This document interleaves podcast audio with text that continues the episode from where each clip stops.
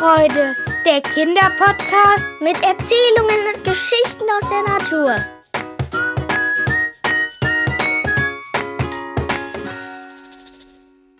Ihr hört jetzt die Geschichte Emily und der Diamantenraub von Ina Zambic. Als Emily nach der langen Fahrt wieder aufwachte, sah alles anders aus. Sie waren in den Ferien über das Wochenende in ein Hotel irgendwo im Norden gefahren. Die Landschaft war schön, doch am besten gefiel ihr der Wald. Sie liebte den Wald. Alles war interessant. Die anderen Leute waren auch ganz nett. Emily wollte unbedingt nach draußen, deshalb fragte sie, Mama, darf ich rausgehen? Na gut, aber in einer halben Stunde bist du wieder zurück, rief ihre Mutter. Doch Emily hörte schon nicht mehr den Rest und ging in den Wald. Sie sah einige Zeit zwei Eichhörnchen zu, die einen Baum hochkletterten. Als sie einem klopfenden Specht zuhörte, sagte eine Stimme hinter ihr Na, hast du dich verirrt? Wie heißt du denn? Emily drehte sich erschrocken um. Vor ihr stand ein nett aussehender Mann. Er hatte einen Stab. Da sie sehr gut beobachten konnte, entdeckte sie einen sehr tiefen Kratzer am Griff, hinter dem etwas funkelte. Ich heiße Emily und ich habe mich nicht verirrt. Ich wollte in den Wald, antwortete Emily und fügte gleich hinzu, und wer sind Sie? Darauf antwortete der Mann, Mein Name ist Herr Schröder. Ich bin der Förster hier im Wald. Emily sah ihn einen Moment lang an, da hörte sie aus der Ferne die Stimme ihrer Mutter rufen. Emily, wo bist du? Ich suche dich schon. Tut mir leid, aber ich muss zum Abendessen, sagte Emily zu Schröder und lief zu ihrer Mutter. Nach dem Essen wollte Emily noch unbedingt raus, doch ihre Mutter erwiderte Willst du an deinem Geburtstag krank sein? Nein, sagte Emily ein wenig betrübt. Doch der Gedanke an ihren Geburtstag morgen munterte sie wieder auf. Am nächsten Morgen war sie sehr aufgeregt. Herzlichen Glückwunsch zum Geburtstag, Emily, sagten ihre Eltern im Chor. Auf dem Tisch stand eine wunderschöne Geburtstagstorte. Auf ihr war ein Mädchen mit braunen Augen und langen braunen Haaren gemalt. Emily fragte, bin ich das? Ja, das war Papas Idee. Oma hat uns das Geschenk gestern mitgegeben und unseres ist hier, erklärte ihre Mutter ihr. Die Geschenke deiner Freunde werden wohl morgen da sein. Sie haben sie mit der Post verschickt, sagte ihr Vater. Das Geschenk von ihrer Großmutter war ein silbernes Armband, geschmückt mit Sternanhängern. Das Geschenk ihrer Eltern war ein blaues Kleid. Guck mal, in der Zeitung steht etwas über einen Raub. Jemand hat einen Diamanten gestohlen. Was? Kann ich den Artikel sehen? Diamantenraub in Hamburg lautete die Überschrift. Im reichsten Juweliergeschäft in Hamburg wurde der größte Diamant des Geschäfts gestohlen. Er liegt bei einem ungefähren Wert von um die 6 Millionen Euro und ist ungefähr 6,5 Zentimeter hoch und 5 Zentimeter breit. Der Dieb hatte seine Sache sauber gemacht, denn es gibt keine Spuren außer drei geknackte Schlösser. Was haben Sie getan, als Sie die aufgebrochene Tür sahen? fragte ich den Ladenbesitzer Manfred Hoppenstedt, Natürlich habe ich sofort, las Emily vor. Ihre Mutter meinte, Tja, was nicht alles passiert. Geh doch ein bisschen spazieren, wir müssen noch arbeiten. Okay, ruft mich. Sie zog ihr Armband an und ging die Treppe runter. Im Wald angekommen, fiel ihr etwas an ihrem Armband auf. Sie zog es aus. Auf dem größten Stern war etwas eingraviert. Hamburg 2158365936. Eine muss der Ort des Ladens sein und das andere die Nummer des Armbands. Hamburg. Doch nicht der Laden in Hamburg? murmelte sie. In dem Moment kam eine Elster und schnappte ihr das Armband aus der Hand.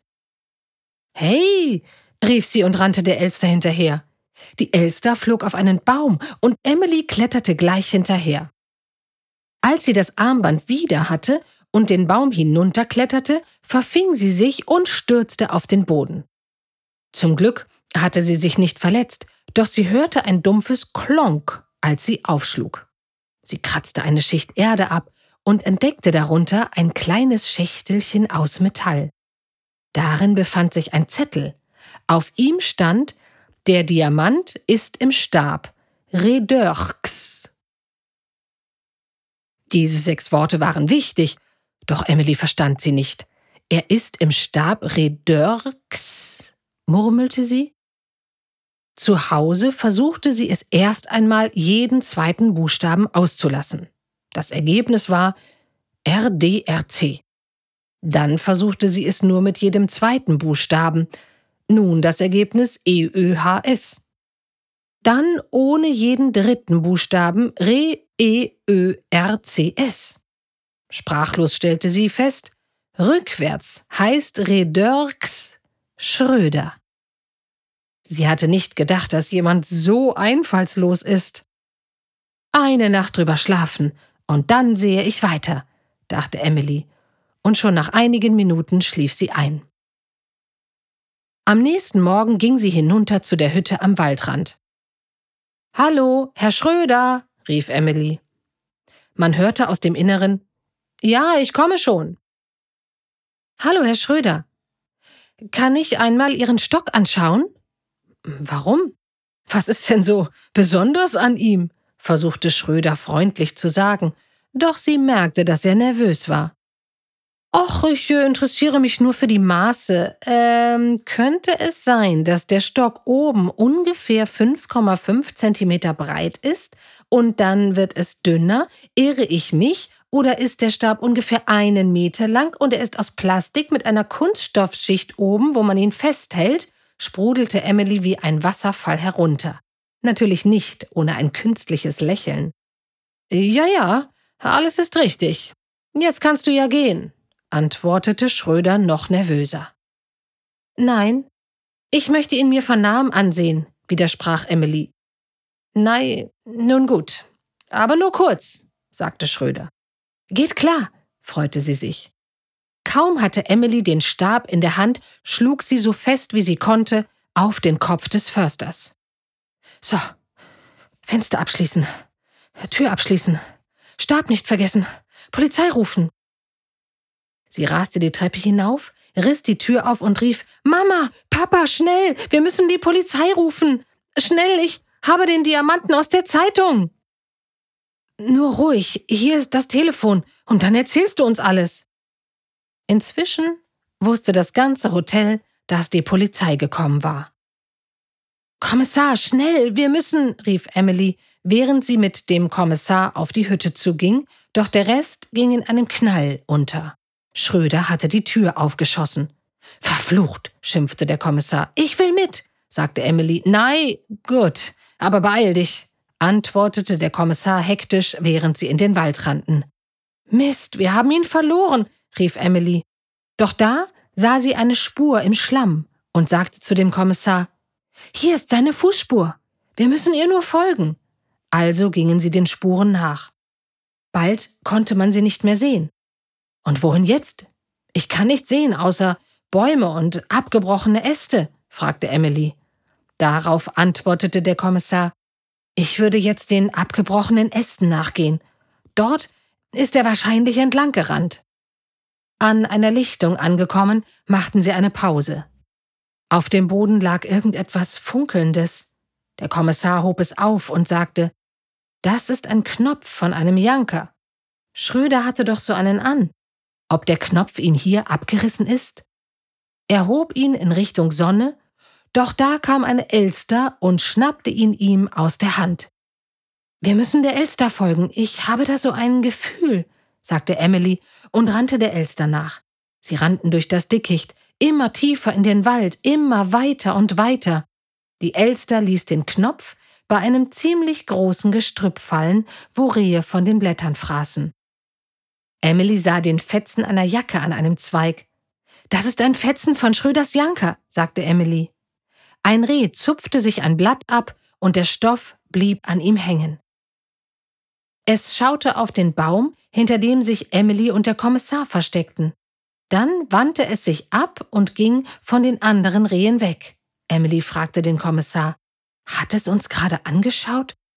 Ich glaube, wir müssen ihm folgen. Wahrscheinlich denken sie, das ist kindisch, doch wir müssen es versuchen.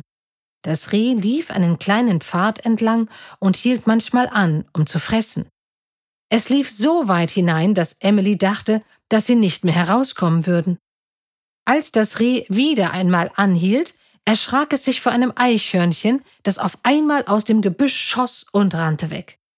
Es stimmte, sie waren wirklich sehr tief im Wald.